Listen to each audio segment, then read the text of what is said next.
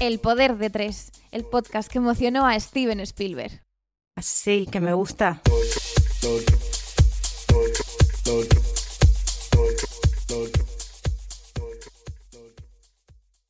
Bueno, aquí estamos, un episodio más, episodio 30. Ya qué fuerte, 30 episodios. Ainhoa Labarta, ¿cómo estás? Con tus Bien. 30 episodios. Con mis 30 episodios y mis 32 años que acabo de cumplir. Es verdad, es verdad. Felicidades. Muchas gracias. De parte bebé. del poder de tres. ¿Cuántos has cumplido? No lo quieres decir. Sí, bueno, 32 lo ah, acabo lo de acabas de decir, perdón. es Ojalá verdad. fueran los Pero ti- 30 pero no con tien- 32. No tienes 32. Eh, no, No tengo sientes. 17. Yo si fuera una mujer embarazada sería embarazada adolescente. Bueno, por suerte, ni una cosa ni la otra. No, por favor, menos mal. Eh, ¿Tú qué tal? Pues bien. Bueno, eh, hace ya mucho calor para ser abril. Yo soy de esa gente que ya se queja de eso. Ay, yo estoy encantada. A A ver, también- calor. Estoy morena porque he venido de Colombia. Es verdad. Ha ido a vender el podcast a Colombia. ¿Qué Sí, tal te ha ido? Eh, muy bien, ha sido muy guay Colombia. Ha sido muy verde, como veis. Hemos traído plantas porque como he estado en Colombia, Un eh, vergel. un he traído vergel. Medellín aquí. Muy bien. Me ha gustado mucho. Bueno, pues nada, pues estamos en el episodio, en el episodio 30. ¿Quién nos lo iba a decir? Aquella ¿Sí? noche borrachas. Total, hoy de hecho me ha preguntado un compañero de, de la agencia, me ha dicho, pero ¿cuántas, o sea, cuántos episodios o cuántas temporadas o tal? Y he dicho, es que llevamos ya desde 2021, desde Llevamos un principios. porrón. Dos años y medio. Dos años y medio dando la chapa a Dando todos la ustedes. chapa. Bueno, vale. Vamos. Venga, Eh, ah, episodio vale. 30, ¿de qué vamos a hablar, Vale, yo antes de, de hablar de lo que vamos a hablar, quería hablar de una cosa, que no Ah. sé si te has enterado. Ay, Dios. Hoy ha sido noticia que eh, por primera vez un jugador de fútbol eh, ha declarado que es homosexual. ¿Así? Y ¿En España? en- aquí en España y ha salido dándose un beso con su novio. Creo que es el primero que, que lo hace público. Pero, pero ¿cómo, de ¿Público? famo- cómo de famoso? Eh, ¿Es de primera, de segunda, no, de creo- cuarta regional? Yo creo que es de segunda o algo así. Luego lo miramos. Bueno, pues pero bravo, muy bien. bravo, porque Derribando es- muros. Sí. O sea, él como que Qué lo compartía bien. en plan de. Oye, estoy muy contento de que siempre me hayas acompañado en todos mis logros y méritos y tal, y estoy muy contento de compartirlo contigo. Y ha sido noticia, porque, joder, es que Bravo, eso no, no bravo. se ve y los hay. LGTBI estoy en el contenta. fútbol, claro que Sí, sí. Pues bravo, bravo por él y bravo por el camino que empieza a abrir para otras personas Sí, que quizá también justo. quieran dar ese O paso. gente más joven que quiera que juega al fútbol. Muy bien. Bueno, después de esto, ¿de qué hablamos hoy? Time, Hoy hablamos de belleza. wow. Belleza. Que la belleza es algo bastante subjetivo. Muchísimo. O sea, muchísimo, eh, bello para mí no lo tiene que ser para ti y viceversa. Exacto. Pero bueno, yo voy a hablar un poco de qué es a lo que llamamos canon de belleza, qué es la belleza y cómo surge la belleza y las diferentes eh, bellezas que hay en todo el mundo, el origen y tal. Vale, ok. Y, y de eso os voy a hablar. Pues Sí, un venga, poco vamos general. allá. Venga. Adelante. Eh, os cuento. El canon de belleza, la palabra de origen griego hace referencia a un conjunto de reglas. Es decir, que somos bellos por una regla. Algo nos rige para que seamos más o menos bello. vale. ¿Vale? Luego, el, pi- el pionero de la teoría del canon de belleza fue Policlet- Polic- Policleteo. De verdad, siempre Pol- tengo problemas con esto, Policleto. ¿eh? Pues esa persona. Bueno, es que chicas, se llamaban también ellos de esa manera, o sea, no eran Juan y Pepe. Hombre, así les pasa con el mío, que me llama y no hay también. Y también hay gente que se- gente, por sí, eso. se confunde. Entonces, él se basó en la simetría para determinar quién era o no hermoso. La, la perfecta proporcionalidad hasta consul- hasta Perdón, es que sin gafas no veo una mierda. La perfecta por- proporcionalidad hasta constituir el todo. En este caso, el cuerpo humano establecía esta norma. Entonces, en aquel momento, que esto es Roma, anti- antes de Cristo y antigua, todo, todo eso, esto. eh, cuando tú vas a Roma flipas con los cuerpos y los bustos que hay. Hombre. Es una locura, está Sí. todo basado en la masa muscular de los hombres y las mujeres tienen como todos sus atributos más femeninos eh, como súper explosivos y es todo como a lo bestia. Entonces eso para ellos era lo bello. Entonces a partir de ahí nace lo que nosotros tenemos como el canon de belleza, ya a partir de ahora, ¿vale? Vale. Entonces, eh, lo que quiero hablar es cómo es la cultura, o sea, la cultura de la belleza en diferentes, eh, en los diferentes continentes. Por ejemplo, si te vas a América, a los pueblos indígenas, ahí van mucho eh, como el canon de belleza que tienen allí o cómo se rige la, la sociedad es ir más desnudos, no tienen como esos complejos que tenemos aquí nosotros y van con muchos... suerte y qué ya, totalmente. Porque además no hay nada estético realmente, o sea, quiero decirte, en todas se rige porque hay una algo estético y que tiene que gustar, porque si no es como que no se pone algo de... Allí no enti- no- entiendo que no son modas, pero simplemente es algo como estético que también lo ponen para ponerse guapos. Claro. Yo ahora que he estado en Colombia, estaba el Museo del Oro y había un montón de cosas eh, que habían hecho los indígenas antes de que llegara Colón y su tropa, eh, que ya se ponían cosas de oro y tal como para embellecerse. Claro. O sea, es algo como guay porque todos tenemos como ese concepto de algo bello. A ver, claro, la moda entiendo que viene, o sea, de milenios atrás. Justo. Lo que pasa que va variando y lo que antes era, bueno, pues antes se cubrían de oro o de, o de pintura, quiero Eso decir, es. pintarse la cara Sí. o, o yo qué sé, hacerse agujeros en la cara, en las orejas, pues Correcto. Pues eh, eso era, que la gente de América va mucho más al descubierto y llevan atributos u objetos que sean eh, de origen animal. Como un poco también eh, agradeciendo a los animales y a la vida, están como más conectados con la naturaleza y su canon de belleza es ir desnudos. Bueno, desnudos, esto tampoco lo saquemos de contexto, pero que van más libres en ese aspecto y con, pues con collares a lo mejor de colmillos o cosas de esas. Ah. Luego, por ejemplo, si vamos eh, a países más del sur, en Asia, como puede ser Birmania, que esto es una cosa que siempre me ha flipado y me parece una locura, es eh, la gente que, bueno, las chicas sobre todo, que adornan el cuello con Ah, los con los collares. aros, los aros, Que a medida que te vas haciendo más mayor, te van poniendo más aros y esos aros hacen además como que eres como más guapa. Entonces eres más guapa cuantos más aros lleves. Eso luego tienen un problema muy heavy de en las vértebras Claro. porque si se lo quitan eh, se quedan gaga. Se quedan Ah, sí, ¿eh? Claro, se quedan tetrapléjicas. Qué fuerte. Claro. Todo Es- por la es- estética, todo ¿eh? por Qué la horror. estética, flipa. Qué horror. Flipa. Luego, eh, eso, ahora pues eso, lo que decía, viniendo de un país en América del Sur, igual que pasa en Asia también, está muy mal visto el ser moreno. Sí. Sí. Cuanto más moreno seas, más en el campo trabajas. Entonces, lo que para nosotros aquí en Europa es algo guay estar moreno, y yo te digo, qué guapa estás, que estás muy morena, allí es algo bastante denigrante, que es bastante ¿En serio? fuerte. Sí. Qué fuerte. Sí, entonces tú les ves en la playa y están bastante cubiertos. Y no están cubiertos por un este de no quiero enseñar más o menos, porque luego les ves por la calle y van enseñando, pero es por, Por, protegerse del Sí. sol para no coger, Para no coger más color. color. Igual que pasa, que pasa en Asia. Y hablando de esto de la tez blanca, quería hablar de las geisas, que, mm, que es otra corriente a nivel belleza que surgió en Asia y que es algo bastante, bastante loco.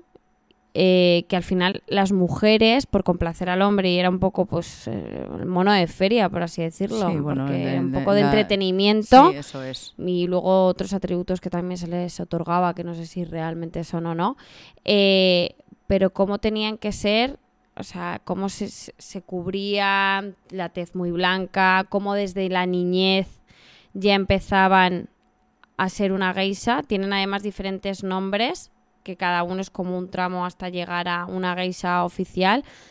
Las familias vendían a sus hijas como criadas al principio para ser una geisha y no tenían contacto de ningún tipo con la familia y es, es, o sea, me parece algo bastante bastante heavy, la verdad.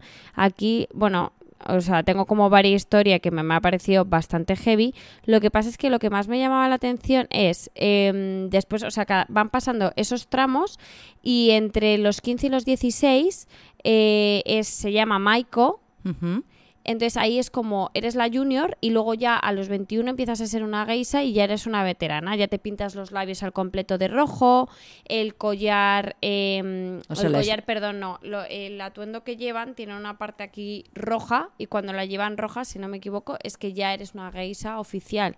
Y no olvidemos el momento de los pies. Buah, qué horror.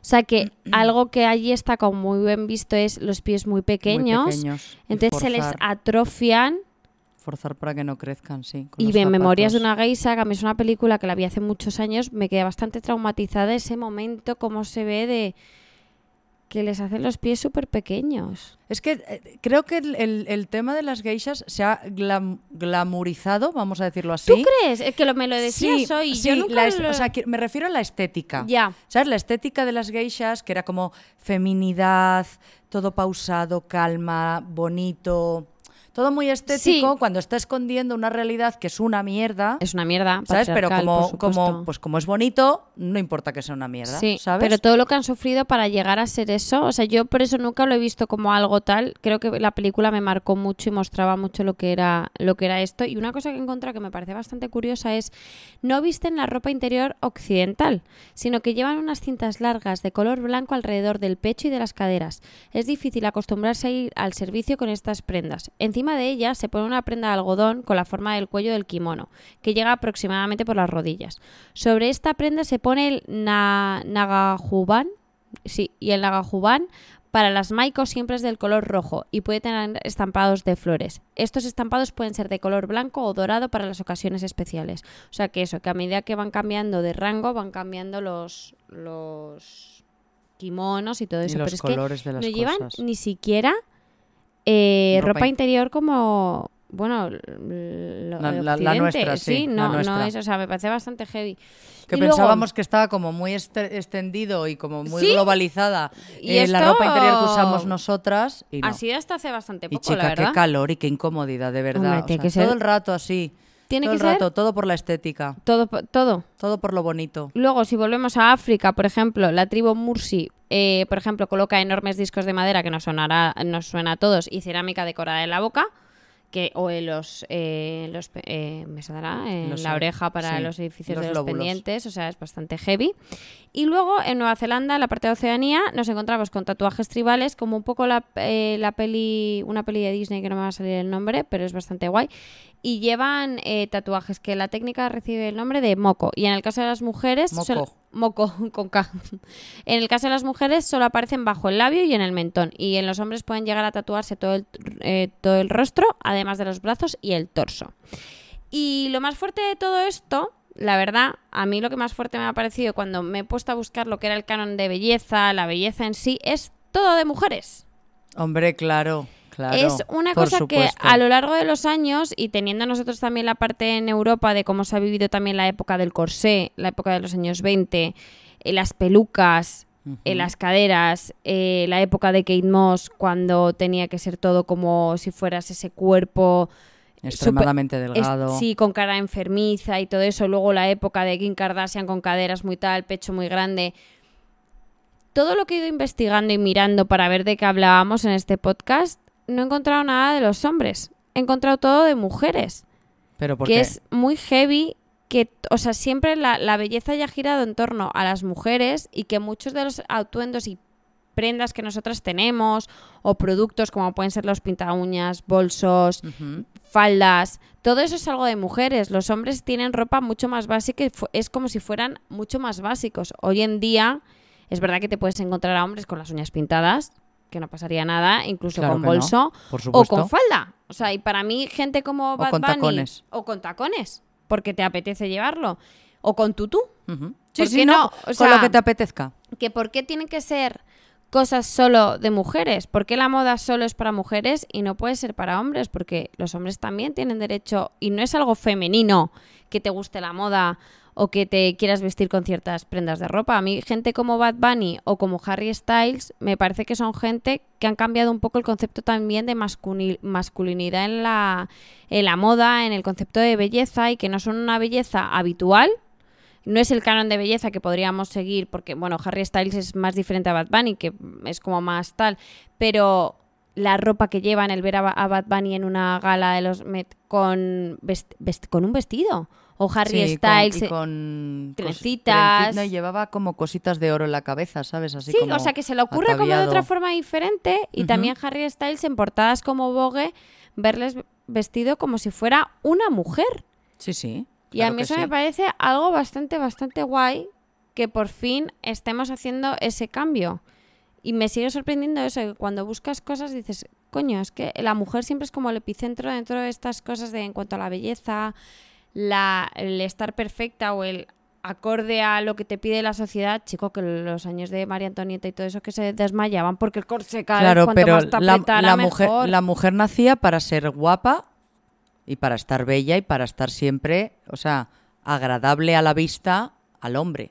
Entonces, Heavy. por eso siempre los cánones de belleza o las tendencias en la belleza y, y en, y en la moda, pues van dirigidas a, A a las nosotras, mujeres. a las mujeres. El otro día, eh, Mar Flores creo que lo contaba. ¿En qué podcast lo contó? Bueno, no me acuerdo, pero que ella fue modelo en los 80-90. Ujú. Ella contaba que te pedían las medidas en, el- en mayo y luego en septiembre. Tenías que tener exactamente las mismas medidas. No podías haber engordado nada.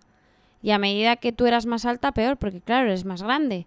Claro. Que ahí llegaba el punto en eso de la gente con mucha anorexia y bulimia porque tenían que entrar en esos cánones que es lo que hablamos de lo de Kate Moss, que dices, pero qué locura es esta. O sea, ¿cómo le puedes pedir a alguien, a un ser humano, que tenga una medida que no es lógica? No, y que no, y que no es quizá saludable. saludable, tampoco, o sea, eso por es. supuesto. Porque aparte, yo que soy súper fan de la época de, de las top models de los 90, que es mi época, Naomi Campbell, Linda Sí. Evangelista, Helen Christensen, eran, o sea, eran delgadas, pero Sí. tú las comparas con muchas modelos de ahora o con Kate Moss en su momento y eran mujeronas. No tenía, no tenía nada que ver. Entonces, bueno, pues sí, por suerte abrimos brechas. Sí. Los hombres también están empezando a entrar en el tema de, de nuevas estéticas, nuevas modas y, y que la belleza... La belleza está en los ojos del que mira. Sí, justo. ¿Qué es te parece ese refrán? Muy guay. Y me parece que es algo muy subjetivo y que también depende de cómo mire, o sea, que cómo mires a esa persona y cómo sea esa persona por dentro, Ay, qué importante es te eso. hace ser mucho más bello o no bello. Para mí la belleza está en el, En el interior, como decían en La Bella y la Bestia. Mira, eso sí, Sí, se me quedó de Pero, Disney. pero sí que es verdad, porque muchas veces tú ves a alguien que no es tan guapo o tan guapa, que son atractivos, pero por la forma de ser, Te ganan. te- dices, Lo hemos dicho muchas veces aquí. Bellísima. Que el, el- el Por feo se por te hace guapo y el guapo se te Sí. puede hacer feo. Sí. Yo sé muy de la belleza interior. Yo, o sea, para mí es que es muy importante lo de dentro porque si no, no iríamos a ningún lado. Bueno, y yo sé, como acabo de citar a mi gran querido Bad Bunny, ¿Vale? yo siempre he dicho que no me pienso enamorar de una persona ni casar con una persona si no me dedican una canción de reggaetón. A ver, un, a ver, a ver un momento. Sí. Un momento. Esto está pasando. Pero que te escriba o que te dedique en plan, esta canción es para Ainhoa. a ver, a mí ¿O me gusta, quieres que te la A mí me gustaría que me la escribiera, lo que pasa es que igual me daría un poco de cringe. Pero, o sea, ¿te quieres casar con un reggaetonero? No, pero joder, es que las canciones de reggaetón me gustan mucho, tía. Si fuera un reggaetonero igual ganaba puntos. Muy bien, reggaetoneros del mundo. Ainhoa Labarta hasta aquí esperando que le escribáis una ver, canción. luego la estética que me llevan algunos tampoco me gustarían, pero bueno, vale, o sea, no vamos a hablar de eso. Yo quiero decir que Bad Bunny escribe canciones muy bonitas para la mujer, ¿vale? Bueno, Bueno, vale. muy Ah, bonitas. bueno, bueno, Muy bien. bonitas. Mejor decir, que otros, pero Mejor bueno. que otros, hay, de bueno, todo. vale, vale, Y vale. no, y no son, no son canciones súper románticas, obviamente, no. Pero él habla de la mujer, que luego ponemos un trocito de canción, si te vale, parece. perfecto. Pero me gustan frases porque él dice, ella, sabe que está buenota y no la presumen. Si yo fuera tu gato, subiría una foto los viernes y los lunes. Para que todo el mundo vea lo rica que tú estás. Menuda prosa. Flipa. Tú no eres bebesita. Tú eres bebesota. Mami, tú eres élite. No te me limite. Tío, Tío, tío. eres la hostia. ¿Bad Bunny o, o la chica? Bad Bunny, que le cantes a una chica Tú en no plan... eres bebesita. Tú eres una tía 10, eres una mujerona, eres una tía guay con todos tus atributos y me encantas. Eso es fantasía que hablen así de las mujeres. Fantasía. En el reggaetón también se habla bien de las mujeres, por favor.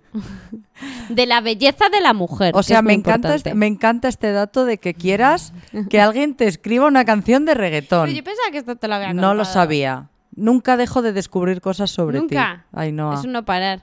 De verdad. Venga, ¿Hasta aquí has llegado ya? hasta aquí ya he llegado. Bueno, pues entonces llega el momento de Francisco Blanco, Ah. el nuevo colaborador del Anita, Poder de Tres. viene. Anito, viene Anito. Por favor, Anito, cuando usted por favor, quiera. cuando quieras. Hola chicas. ¡Hombre! Hola, ¿Cómo no te, no te esperábamos por aquí. la edición, cuando entro, poner aplausos. Vale, como en Friends. Pero, o sea, ¿cómo eres tan flipado? Bueno, no lo sé. yo Eres un. Ah, Tú, tú- tú eres producción. Sí. Pues por favor. Pinta y colorea todo. por favor. hace. ¿Qué tal? ¿Cómo estáis? Muy bien, ¿y tú qué tal? Mira, muy bien. Lo que pasa es que estaba ahí detrás y me estaba, eh, y me estaba, el ojo se me estaba temblando cuando esta señora aquí ponía, eh, le echaba rosas públicamente a Bad Bunny. Le gusta mucho, ¿eh? Sí, Sí. porque ha dicho, ha dicho algunas letras que es, es el, es el sumum de la literatura hecha canción. Es la prosa, la prosa Pero pura y dura del mundo. Yo te podría decir otras cuantas en las que Bad Bunny cosifica un poquito a, a su pareja sexual. Vale, Es mejor. Yo, tú- yo si quieres te recito poemas. Te tengo que contar una cosa, Francisco, ahora que ¿qué- estás qué aquí. pasa? La carpeta de... ¿Cómo era? Ah. Ainoña. ¿Te acuerdas de la carpeta de Ainoña? Ainoña? Ha ido a más. ¿Qué ha pasado? Nos hemos besado. Otra vez ha vuelto a pasar. Nos hemos besado de otra vez. A ver, yo sabes que creo. Sin lengua. O sea, yo en realidad lo que lengua. creo es que Son vosotras. Besos, son besos así. Yo creo que como vosotras, realmente, creo, o sea, realmente creo que vosotras Sí, ya habéis copulado, pero lo mantenéis en secreto. Sí, tal cual. Sí, hasta que nos paguen Sí. por la exclusiva. Justo. Yo hasta que no me llame Lola no, no voy a decir Hasta nada. que no vayamos a Salva. ¿eh? Bueno, ¿qué vas a contar en tu ratito de colaboración Vale, de hoy? es una ¿Le has puesto nombre a la sección? No, todavía no, lo estoy Lo estás pensando. Por cierto, vale. estoy esperando el ingreso de la otra vez. Vale, sí, es que Ah, pagamos, en ello. pagamos a 60 días. Justo. A 60 días. Sí. Vale, eso Sí. lo voy a hacer en mi casera, a ver, a ver qué opina. Vale. Vale. Bueno, os vengo a hablar hoy que el, el tema es, es, el- es, Belleza. eh, eh, la belleza, Como tú. como Bella. yo. Como tú, bella. Os vengo a hablar de. mm, Bellaquera. Os vengo a hablar de la belleza de la juventud. Ay. Wow. Ese Lo que momento- somos nosotros, ¿no? Eso es. Bueno, Vale. un Bueno, poquito. sí, Cállate, algunos más sí. que otros. Somos la juventud tardía. Es ese momento cuando los cuerpos eh, aún se mantienen tersos y cuando los volúmenes todavía desafían a la gravedad. Es una época que biológicamente puede ir entre los de los 15 a los 25 años aproximadamente, Begoña. Ya, Ya, a partir sí. de ahí ya todo ya Hombre, es esto cae. empieza la degradación. Lo Sí, siento mucho verdad, ahí, ¿no? eso Sí, no es verdad. Sí, se lo siento ya. mucho. Esta, eh, por ejemplo, Platón establece cinco definiciones de lo bello. Él dice que es lo conveniente, lo útil, lo que sirve para lo bueno, lo que da placer a la vista y oídos y la grata utilidad. Pues ahora utilizo toda esta excusa para hablaros de hombres que solo saben enamorarse de mujeres mucho más jóvenes que ellos. Son personas, son señores que no saben que existen las mujeres por encima de 30 años. No, de 25. Ah, no lo saben, entonces hay que recordárselo, ¿vale? Como hablaba de la belleza de la juventud, pues estos señores deben ser que tienen síndrome de Stendhal cuando solamente ven a, a chicas eh, mucho más jóvenes que ellos, ¿vale? Voy a profundizar un poco sobre eso porque esta semana he estado recapacitando porque vi una entrevista a Risto Mejide y eh, dije, what the fuck? Ay, Hazme zoom cuando diga esto, eh, what the fuck, te lo repito, porque... em, eh, dice el señor con sus dos cojones, ¿eh? Y un palito. y un palito. Él va a presentar un libro, que ha escrito un libro, Vale. que es sobre bien. música, eh, que no le interesa a nadie, y es sobre Genial, Bats, sobre Bats. Y le preguntan, ¿y por qué? ¿Qué te llevó a escribir sobre Bats? Y dice el señor con sus dos cojones, porque a Bats, al igual que yo, tuvo una relación con una mujer mucho más eh, joven que él y también fue discriminado en la época. Buah, chaval. Entonces yo, o sea, se Calla puede ser, ya. se puede tener más jeta que un señor blanco, heterosexual, rico, con novias mucho más jóvenes que él, lleno de privilegios, que encima se victimiza y dice que sufre algún tipo de discriminación. Buah, tío. Señor, eso es cállate. un poco sinvergüenza. Hombre, ya está bien, ¿no? Bien, sobre todo este tema, porque ahora está muy en boga, como tú dices, la palabra edadismo. Eh, Todos estos señoros est- están viendo cómo su particular forma de relacionarse con chicas, que puede ser la que ellos quieren y la que ellas consideren, está siendo cuestionada. Entonces se están defendiendo poniéndose en el papel como víctimas y diciendo que son que son víctimas de edadismo. Está ahora muy este sí. término en boga. Entonces, Sí. sobre todo esto he estado reflexionando y he estado eh, buscando en internet y he visto un artículo muy completo que es de Barbie Japuta. Lo voy a trufar, Barbie, Barbie Japuta, te voy a mm, trufar el artículo y ponerlo aquí. Pero bueno, te menciono Barbie Japuta. El artículo está en público.es y se llama El edadismo o cómo tener puño de hierro y mandíbula de cristal. ¿A qué hace referencia? Cómo Risto Mejide en su época ha dado caña caña públicamente a- jóvenes cantantes Y con tal, un- tal, criticando y con mucha y crueldad. como él Sí. ahora es muy frágil cada vez que a él se le dice algo, ¿no? Sí. Vale. Pues Barbie Japuta nos dice, ¿por qué centrarnos en ellos? Pues para empezar, porque tienen el suficiente poder para manipular conceptos, como ha ocurrido con el de edadismo, la discriminación en base a la edad, que no es nada nuevo, pero empieza a popularizarse ahora porque precisamente un hombre ha decidido usarlo. Así funciona el poder. Así se puede ejemplificar lo que puede llegar a hacer un hombre rico y con proyección mediática. Y además este término lo usa como quiere, resignificándolo. Porque Risto, por ejemplo, lo usa abiertamente, pero no para describirse a sí mismo. Es decir, creo que edadismo lo tienes tú, que no miras a una mujer por encima de 30 años, perdona que te diga. No, sino que lo utilizan para... eh, eh, le cambian el contexto y lo utilizan para victimizarse. Él lo usa para acusar al resto por señalarle de que tiene novias con edades de ser sus hijas. La palabra ahora ya no se usa correctamente, ya no se utiliza para denunciar la discriminación que sufren personas de más edad en ciertos entornos, como por ejemplo el laboral, ¿vale? Sino que se utiliza para señores que eh, con, con- con edad avanzada, que tienen parejas mucho más jóvenes, se victimizan gracias a este término, ¿vale? Vale, Risto Mejide siente en este caso que las críticas hacia ellos son equiparables a veces, y esto lo ha dicho, al racismo que sufre una mujer negra Ay, sí, sí. o a la homofobia que soporta un hombre gay, como si fuesen discriminados por algo que son y no por algo que hacen, Risto. Bájale, bájale al drama, cariño. El problema que tienen ahora todos estos hombres en realidad no es otro que la llegada del feminismo. Antes daba absolutamente igual que un señor Sí. mayor mantuviera relaciones con jóvenes. E incluso se la criticaba a ella porque seguro que estaba con él por dinero. fortunas. Pero el feminismo ha llegado y entre, entre otras cosas también ha llegado para esto, para analizar las dinámicas de poder en las relaciones interpersonales, dando luz a los motivos reales por los cuales ellos las prefieren mucho más jóvenes. Claro. ¿Qué nos dice el feminismo sobre todo esto cuando da luz y analiza bien este tipo de, de perfiles? Nos dice que lo cierto es que ellos se gustan más cuando tienen un público al que fascinar, Hombre. sin complicarse hombre, mucho la vida. Es decir, a veces buscan una novia fan Eso es. unos ojos que los miran sin venir de vuelta de nada. Quieren sentirse especiales e importantes. Idealización Eh, total. y una mujer de su misma edad no le puede dar eso, porque es muchísimo más difícil dársela con queso. Y porque la edad de la menopausia no es nada sexy ni bello para ellos. Además, curiosamente, a estos hombres que nunca les da, a estos hombres, perdón, que están en contra del mundo, que según ellos son casi, van en contra de la tendencia, nunca le da por enamorarse de una chica joven eh, gorda. Ya. Sí, sí, Vale. siempre son como muy, muy. Hombre, mira muy las de Leonardo. Eso es. Leonardo Hombre, DiCaprio, madre claro, mía, son dentro- todas modelos y en cuanto hacen Claro. 25 las dice. Ellos que son tan "Chao". rebeldes y van contra el signo de los tiempos, vaya casualidad. Vaya Nada casualidad, nuevo en el ¿eh? horizonte. Ya, ya, Vale. total, Así que yo total. le digo a estos señores, vamos a ver. No vaya a ser, no vaya a ser que ahora públicamente se cuestiona un poquito y se da luz un poquito a que solo sabéis tener relaciones con, con muchachas jóvenes. Oye, que allá vosotros y ellas y que cada uno haga lo que quiera. Simplemente el feminismo, entre otras cosas, analiza. Porque todo tiene un porqué. Porque estos comportamientos tienen un porqué. Y porque es mucho más común, infinitamente más común, tanto que lo convierte en norma que un hombre mayor esté con una mujer joven y no viceversa. Entonces, mi consejo es que os relajéis, que podéis ser em, hombres mayores que apreciáis un cuerpo joven y turgente y cuando esto pasa, ya se os pasa también a vosotros el amor, lo admitáis y no pasa nada.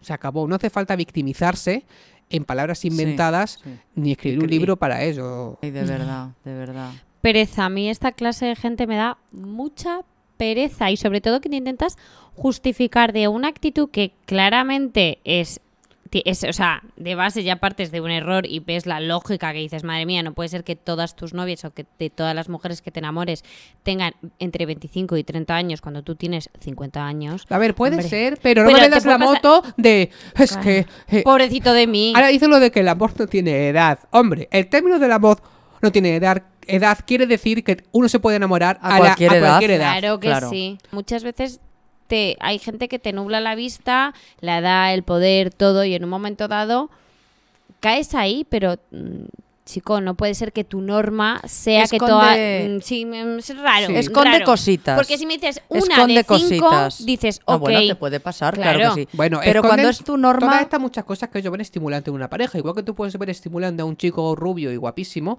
ellos pueden ver estimulante a una novia fan, a una novia joven, Claro. fascinada por cada palabra que él dice. ¿Vale? Eso puede pasar y son así, son señores que Sí. están así. El problema es cuando ellos intentan cambiar la tortilla y, y crear un- una narrativa para engañarnos Sí. al resto como si los resto estamos somos, el resto fuéramos gilipollas. Sí.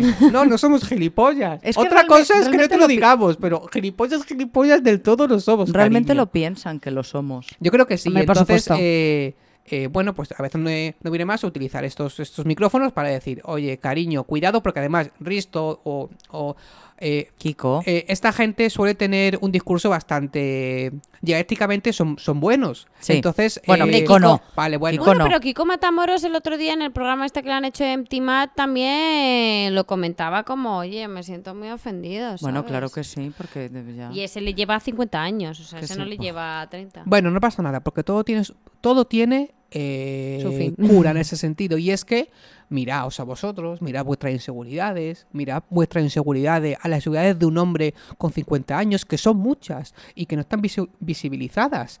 El pene o la potencia del pene es una de ellas, Sí. el pelo El es otra de ellas, el son- cuerpo. El cuerpo físico, el cambia, cuerpo. claro. Parece que las inseguridades físicas y acorde a la edad solo Nos están con vosotras. No, nosotros también las tendremos y las tendremos, con lo cual está bien mirárselas, hacérselas ver y no pasa nada por tenerlas. Y entiendo que te suba el ego ir siempre con una chica de, de 25 Sí. años, pero entiende que cuando alguien apunte a esa tendencia en ti, hombre, victimizarse o compararte como, como si fueras un, alguien discriminado por tu raza, tu Bueno, es sexo, que eso es- etcétera, eso es Es me parece tremendo, incluso me parece insultante para los colectivos Hombre, que realmente están claro. laboralmente discriminados, están eh, Claro. históricamente a nivel apartados de social, la sociedad, cultural, etcétera. claro. Hombre, por favor, cariño. señor, por En favor. Eh, Nada más. Yo tengo una teoría acerca de esto. Cuéntanos. Cuando tienes una crisis por la edad, porque tiene Sí. mucho que ver, tienes dos opciones. Si eres eh, guapo o tienes atractivo de algún tipo que atraigas eh, a mujeres más jóvenes, eh, pues eso que te llevas, y los que no, pues se compran un deportivo. Pues sí, mira, tienen dos opciones. O una, una moto. Es, o una moto súper grande, o un coche en el que no caben, ¿sabes? Un biplaza de estos. Pasa mucho eso. Está dentro de, Sí, de la las crisis. crisis, pero es en plan, a ver, algo pasa. Algo pasa en ti. Esto una vez me decía a mí la psicóloga, dice, tú no escoges a la gente que te gusta aleatoriamente, Claro ¿sabes? no. es en plan, no, hay un patrón en ti. Tienes que analizar Eso es. qué patrón es y si está bien ese patrón o no, o, o, bueno. O cómo lo pero puedes cambiar para estar Saber que no es en plan de Porque flechazos sí. por la calle, es. no, hay, hay, un- hay unas tendencias. Hay, hay- Siempre. hay una entrevista muy buena que le hicieron una vez a Pilar del Río. Pilar del Río es la viuda de José Saramago. Entonces, cuando José Saramago era ya muy mayor, Pilar del Río era muy joven y era periodista. Entonces, siempre le pregunta a Pilar del Río en esa entrevista, bueno, Pilar, y, y- y en este caso, pues eh, a José Saramago pues, pues le enamoró que era una mujer independiente, fuerte, decidida, no sé qué. Y ella dice, no, no, para, para. y básicamente que tenía 30 años menos que él. Así, ¿eh? Sí, o sea, ella realmente, sí, sí, yo era todo eso, una, Claro. una mujer periodista en mi tiempo, Sí, pero- pero... básicamente era joven y él era un señor mayor. Claro. Ya está. Claro. y nos claro. enamoramos todo muy bien, pero quiero decir que no quitemos mm, Sí, o que no romanticemos la historia, valiente. claro, que realmente es que yo, pues, eh, tenía 30 años menos que él. Pues- bueno, aquí acabo ya porque creo que no me pagan más. Entonces, No. eh, Vale. paso la factura al mismo correo Al electrónico. mismo Sí, correo. vas ahora Así a la de facturación y le comentas. Es que no me han contestado al correo. Ya, no bueno, pasa nada. mucho. Es que a veces mira spam, Ah, pues voy a hacer eso. porque puede estar en spam, Voy a ¿vale? hacer eso, vale, gracias. Muy Si bien. no nos mandas un correíto, abrimos una incidencia y, y listo, ¿vale? Vale, gracias, chicas. Adiós. Venga. Gracias por venir. Francisco Blanco. Adiós, míralo. Él sí que es la belleza, ¿eh? Bueno, mi parte. Sí. Yo voy a hablar de lo limitante que puede resultar para una mujer ser guapa. ¿Vale? Sí. Eh, porque, bueno, yo que siempre hablo de feminismo, que es mi tema, eh, como la cultura patriarcal, hay mujeres que, como son guapas, pues ya no pueden ser más cosas, ¿vale? Tú eres guapa, has nacido para ser guapa, para que la gente te mire, la gente te adore. Y ya y estaría, ya no está, hagas más. ¿Vale? Entonces, quiero hablar de una mujer cuya belleza le abrió muchas, muchas puertas, pero también la convirtió a ojos de la historia en una mujer que no servía nada más que para eso, para ser guapa. Quiero hablar de Cristina Pagen. ¿Vale? Yo no ¿vale? sé quién es. Es más conocida como Nico. ¿No te suena? No me de nada, suena. Vale. Bueno, pues Nico fue una estrella underground ¿Vale? fue heroína del punk, fue musa de Andy Warhol y un sinfín de calificativos que han hecho que sea una de las mujeres más misteriosas y fascinantes del mundo de la música. Y cuya prematura muerte, como les pasa a muchas personas Sí. eh, que son celebridades en cierto momento, pues acaban encumbrándolos como leyenda porque ha muerto prematuramente. Pero hay mucho, mucho, mucho detrás de, de esta historia. Sobre Nico se ha hablado mucho, se ha escrito muchísimo, se han hecho pelis, documentales, podcasts, eh, de todo. Sí. Pero yo traigo ahora eh, su historia aquí al podcast porque en 2021 salió un libro que es este que tengo aquí, ¿vale? Es Que precioso el libro, ¿eh? Se llama You Are Beautiful and You Are Alone. Guapa y sola. Eh, ¿Qué tiene de especial? Pues que quizá es el primer, la primera biografía que habla de Nico contado por otra mujer. Vale. ¿vale? Porque el- una de las cosas que le pasó a Nico a lo largo de su vida es que siempre su historia la contaban hombres. Ay, qué raro. Entonces, la vida de una mujer desde una perspectiva masculina puede cambiar frente a la, a la de una, una, una perspectiva feminista. sí.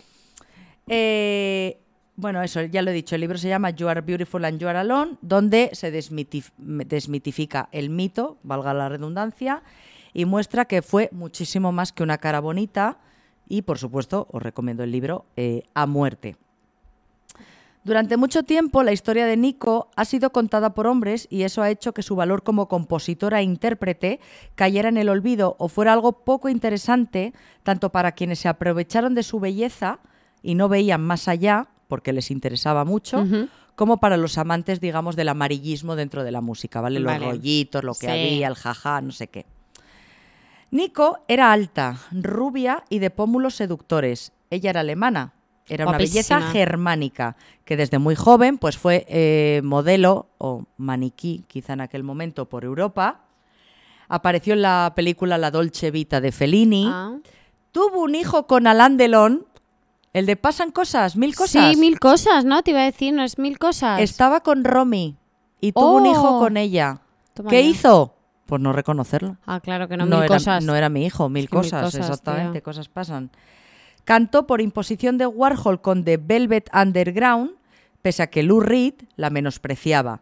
Mantuvo una relación con Hemingway y fue cortejada por Bob, por, por Bob Dylan, por Leonard Cohen y por Jim Morrison. Me flipa que toda esa gente sea eh, de, de la misma época. Todos. ¿Sabes? En mi cabeza como que cada uno Cada es uno está uno un mayor o tal. Es que me flipa luego que sean No, no, todos como del mismo están todos círculo, ahí. tío. Mira, para que te hagas una idea de quién fue Nico, tú sabes, eh, y de Velvet Underground, que entiendo que tampoco No, no, te o suena. sea, te he dicho Bad Bunny como... Sab- ¿Sabes el, el disco este mítico del plátano de Andy Warhol, que es blanco Sí. con un plátano? Vale, pues ese disco es de Velvet Under- Underground a Nico, ¿vale? Ella canta en Ah, este disco, vale. ¿vale?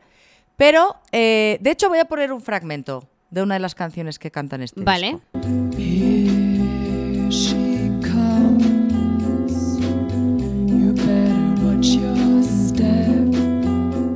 Bien, es verdad que su relación con su propia belleza fue ambivalente desde muy joven. Sin duda le abrió las puertas a una forma de vida, a un reconocimiento Sí. y a un sustento económico muy atractivo, porque es verdad que en aquella época ella ya cobraba muy bien, sobre todo de modelo, Claro. porque trabajaba para Vogue y trabajaba para la revista Elle. O sea, era, ella era muy imponente y claro, de esto vivía muy bien. Sí. Pero, por otra parte, según cuenta este libro, esta biografía, odiaba que fuera la única cualidad por la que la juzgaban Normal. y que no se tuviera en cuenta su potencial más allá del físico. De hecho, llegó un momento en su vida que se tiñó el pelo con henna de negro para que no eclipsara su carrera musical. Qué rabia, ¿Vale? tío. Porque ella, después de que la echaran de- del, Velvet, del grupo de Velvet Underground, porque ella entró en ese grupo porque Andy Warhol dijo, esta chica tiene que estar ahí porque es muy guapa y es un elemento visual muy guay, ¿vale? Elemento visual. Sí, sí. Eh, cuando decidieron que la echaban y tal, ella sí siguió con su carrera, pero eso ya desapareció. Porque No, eso ya no interesaba, interesaba. claro. Ella ya no era la guapa, ya, bueno, entró en el mundo de las drogas, con lo cual Qué todo se pena, vino de un poco abajo. Vale, el legado cultural de Nico ha quedado relegado frente a todo lo demás. Mientras que sus compañeros de Velvet Underground siempre han sido aclamados como genios, son poetas, son leyendas, eh, el impacto y la innovación que causó Nico se ha olvidado o suprimido de la historia, mientras que Lou Reed, que era uno de los miembros Sí. de, de Velvet Underground, es un músico icónico y ella era alguien sumamente marginal. Solo ponía la cara. ¿Vale? A Nico nunca se la tomó en serio como artista. Solo era una cara bonita que se acostó con muchos hombres famosos y que era adicta a los opiáceos. Hay un fragmento en el libro que dice lo siguiente. Todos tomaban drogas, todos se acostaban con montones de personas, pero eso no importa si se habla de Lou Reed o de John Cale, porque son tíos.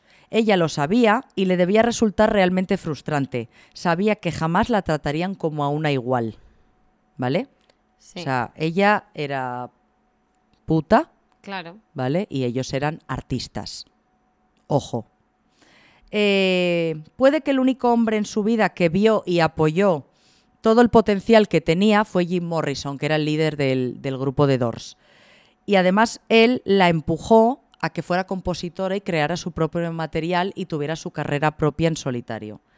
Sobre Jim Morrison, Nico dijo, fue el primer hombre del que me enamoré, porque era cariñoso con mi apariencia y con mi mente.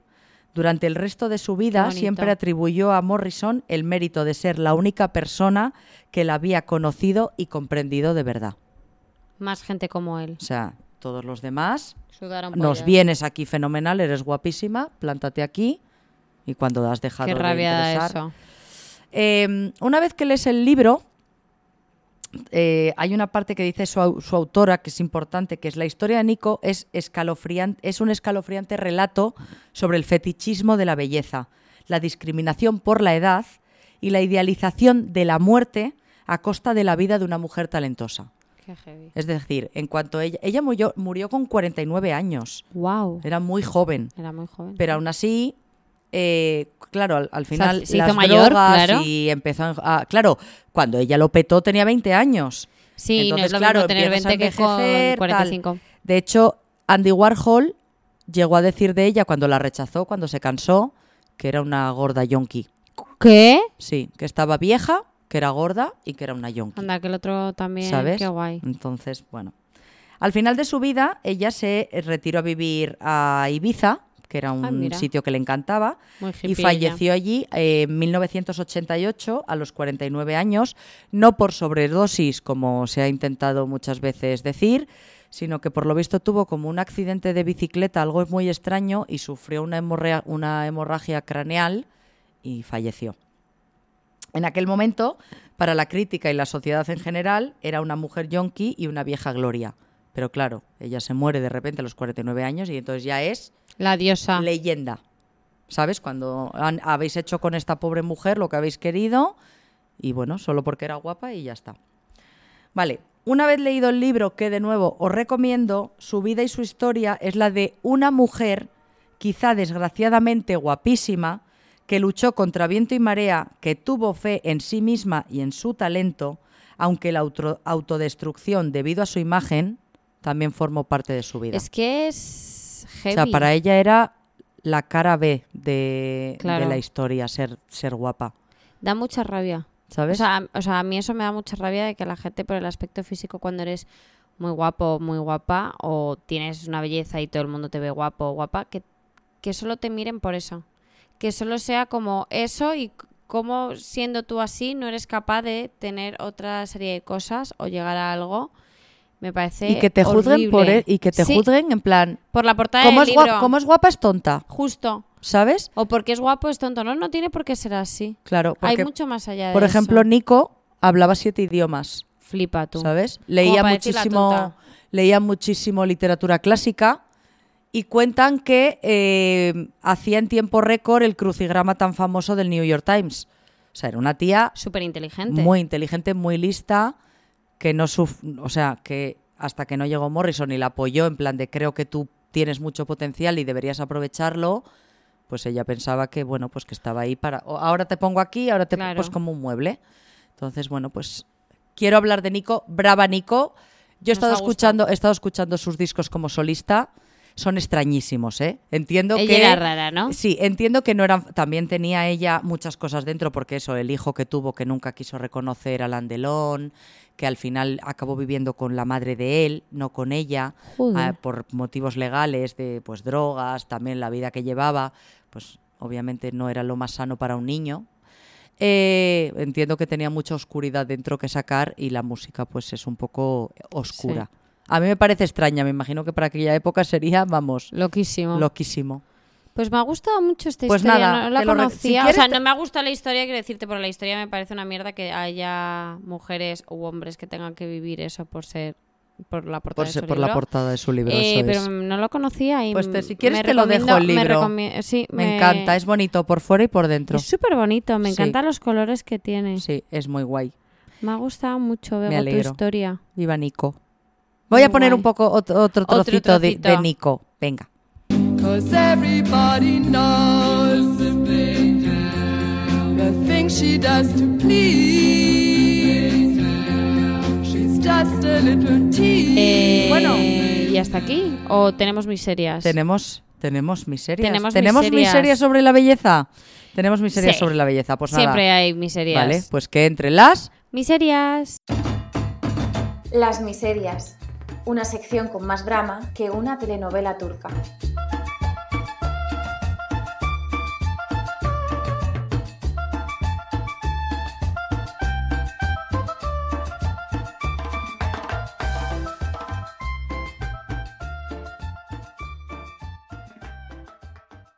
Bueno, miserias sobre la belleza. Tenemos las dos, ¿no? Eh, sí, pero prefiero escuchar la tuya antes. ¿Prefieres escuchar la mía? Sí. Vale, yo simplemente es una miseria muy rápida que me pasó una vez.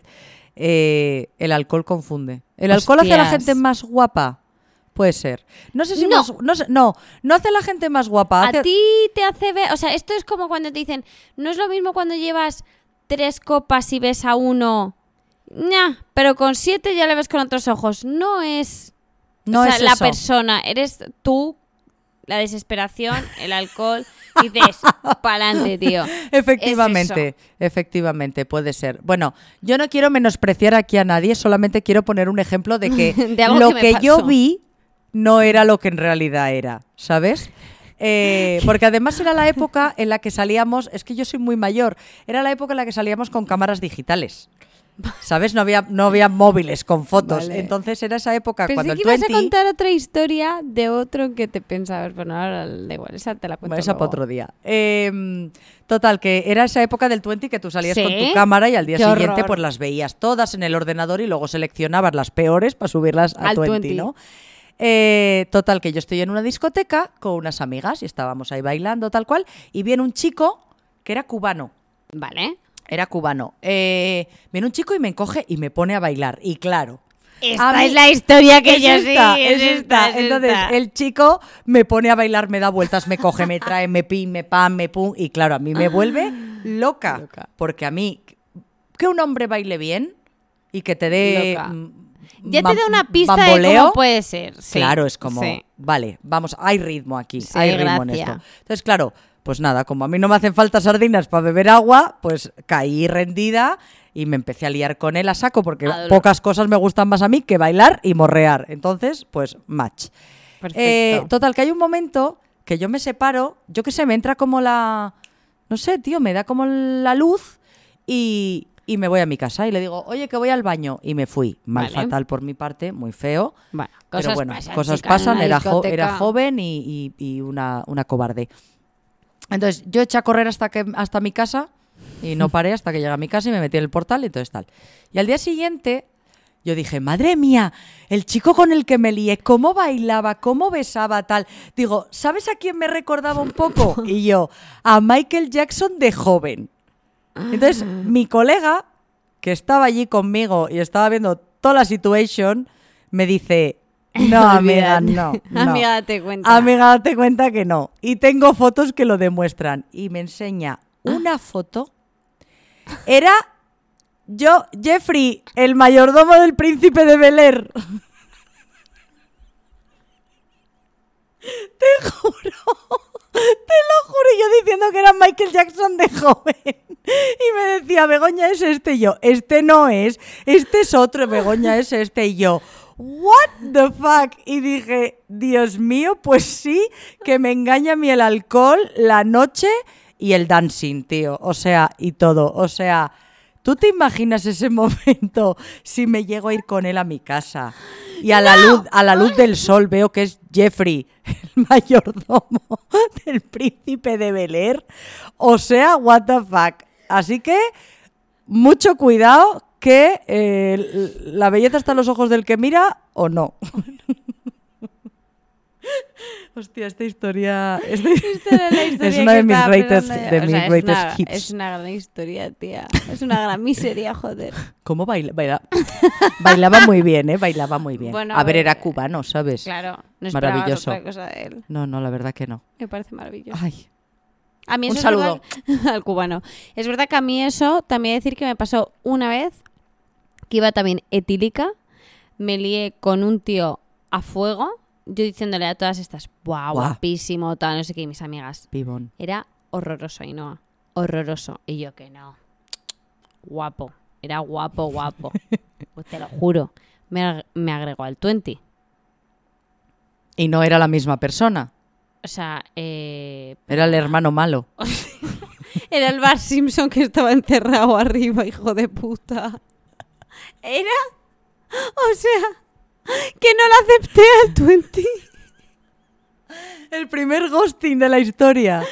Mis amigas, yo llamando a mi amiga Gaby, diciéndole, Gaby, que es horroroso. Ay. ya te lo he dicho yo Ya te lo he dicho yo. 200 veces, pero tú no me creías. Y yo, Pero es pues- que no me lo imaginaba así. O sea, yo la había visto Otra. guapísimo. Bueno, Mira las fotos, ni una. Y encima, ni una. El nombre, o sea, no quiero dar los nombres, pero imagínate que se llamaba Fran, ¿vale? Fran, y ponía su nombre RQR. Ay, ay, ay, ay, ay. Tampoco ayudaba mucho. Y La yo en plan, pero ¿en qué momento? Pi, pero que pillé en un, en un sofá y todo, o sea, como yo enamo- enamorada. en plan, Me he caso. pillado el más guapo de la discoteca, estoy segura. No serían los sofás de la Nuit. No, Ah, eh, menos mal. este sitio que está mm, Chango, Ah, muy bien. ahora igual se llama sí, de otra chango, forma, sí, sí. pero ahí, Muy bien. ahí pillé con un tío Creo, tremendo. creo que nos ha pasado a todas, todos. a todos, a todes alguna vez esto, ¿eh? Wow. No pasa nada, no pasa nada. La es, vida. es- es una experiencia vital que hay que Luego para vivir y pasar. Luego, luego te haces un podcast y lo cuentas. Una miseria más. Pues ya estaría. Vale, ¿tú tienes alguna miseria? tenía una miseria, pero no la voy a contar. Me No la vas a contar. Es que la tuya era muy divertida y la mía es, es una miseria, miseria, en plan. miseria, miseria. En otro momento. Ya la contaremos. Sí, porque siempre la tenemos y la recámara. Vale, perfecto. Es una historia lamentable mía, con lo cual mm, siempre en cualquier momento. Pues con cualquier otro momento, porque siempre es buen momento. Bueno, pues nada, eh, hasta aquí. Hasta aquí hemos llegado hoy. Tenemos las redes, lo de Sí. siempre. Ay, por Spotify. cierto, a ver si se hace viral otro vídeo en plan hater. Ah, es verdad, es verdad que te hiciste viral, ¿eh? Sí. Estando en Colombia. Qué vergüenza. Los ofendiditos ahí en pie de guerra.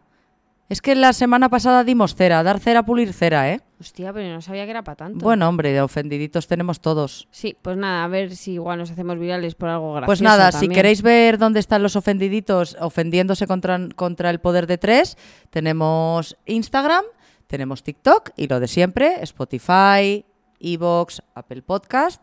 Suscribid, Estrellitas, dad like, todo, compartir. hablad y nos vemos. En el próximo programa. Adiós. Besitos, adiós.